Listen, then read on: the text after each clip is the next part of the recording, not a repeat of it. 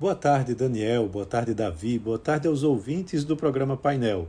E vamos a mais uma semana econômica. A semana promete vir recheada de informações econômicas importantes, tanto aqui no Brasil como lá fora, especialmente a super quarta, quando saem as decisões de juros do Comitê de Política Monetária do Banco Central aqui do Brasil e do Federal Open Market Committee, o FONC, lá do Banco Central americano mais do que os resultados dessas reuniões, que já estão mais ou menos previstos, o que vai fazer bastante preço nos ativos vão ser os comunicados, além da tradicional entrevista de Jeremy Powell, presidente do Fed, para detalhar a decisão de juros dos Estados Unidos. Isso acontece na quarta-feira. No dia seguinte, vão ser divulgadas as decisões de juros também do Banco Central Europeu e do Reino Unido. Então, antes da super quarta, o IBGE vai divulgar o IPCA de novembro, que vai servir não só para guiar a decisão dessa semana, né, como também o que pode vir a acontecer pela frente. E a expectativa do mercado é de um aumento de 0,26% na alta mensal. Na segunda, saem os dados apresentados, é, que acontecem semanalmente, do Índice de Preço ao Consumidor da FIP, é, o relatório Fox do Banco Central e a balança comercial, e também no dia seguinte, além do IPCA na terça-feira, o índice de confiança ao empresário é, industrial de dezembro, que é divulgado pela CNI. Na quarta-feira, a expectativa é de um corte de 0,50 ponto percentual, né, conforme prometido pelo próprio Copom na última decisão. Confirmado esse corte, a Selic deve chegar ao patamar de 11,75% ao ano. É, além disso, você tem expectativas de que o consumo resiliente, a dinâmica mais benigna da inflação vão garantir uma conjuntura favorável para que o comitê não continue com a obrigação de manutenção de cortes dessa mesma magnitude. O grande benefício de não haver compromisso com os cortes sucessivos seria garantir uma autonomia para que as, as mudanças acompanhassem alterações do cenário. É, no mesmo dia, vai ser divulgado pelo IBGE a pesquisa mensal de serviços, com os dados da receita do setor para o mês de outubro e também o fluxo cambial pelo Banco Central.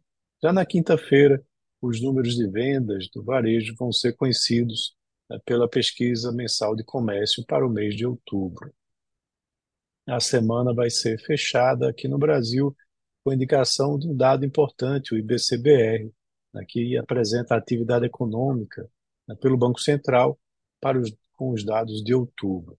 E também o IGP-10 de dezembro, com expectativa de alta de 0,58% na é, comparação mensal. No campo político, a expectativa é de semana cheia no Congresso, votações importantes como dos vetos do arcabouço fiscal, também a desoneração da folha, que era esperado para a semana passada e deve ficar para essa semana. O destaque também vai ser a votação do projeto que vai revisar a tributação das subvenções do ICMS, que é considerada a principal aposta do Ministério da Fazenda para elevar a arrecadação a partir do ano que vem. Também estarão presentes as decisões sobre a tributação de apostas online e sobre a Lei de Diretrizes Orçamentárias, a LDO de 2024. E lá fora, mesmo com dados é, do relatório da folha de pagamento acima do esperado, as bolsas encerraram na semana passada com ganhos, né, com altas na sexta-feira. Os números apresentados mostraram que o mercado de trabalho ainda continua apertado. Então, as apostas para o início de corte de juros na reunião de março de 2024 se reduziram e a probabilidade de manutenção no patamar atual nos encontros de janeiro e de dezembro né, se mantiveram cada vez mais fortes. Então, o Comitê de Política Monetária do Federal Reserve né, deve manter a taxa no intervalo entre 5,25% e 5,5% também na quarta-feira. E aí, claro, a importante coletiva de Jeremy Powell, presidente do Fed, vai acontecer logo após a decisão. Né? E também no mesmo dia vai ser, vai ser divulgado o índice de preço ao produtor. Um dia antes, na terça-feira, será conhecido o índice de preços ao consumidor, com a projeção de aumento pequena de 0,1% na comparação mensal, e o resultado fiscal do mês de novembro lá dos Estados Unidos. Na quinta-feira, os números semanais de auxílio-desemprego serão divulgados, também os dados de venda do varejo, com expectativa de redução de 0,1% na comparação mensal. Por último, na sexta-feira, saem os dados né, do índice de manufaturas de dezembro e a produção industrial de novembro, que devem trazer, que deve trazer uma alta de 0,2% em relação a outubro. Lá na zona do euro, na quinta-feira, vai ser anunciado a política de juros pelo Banco Central Europeu.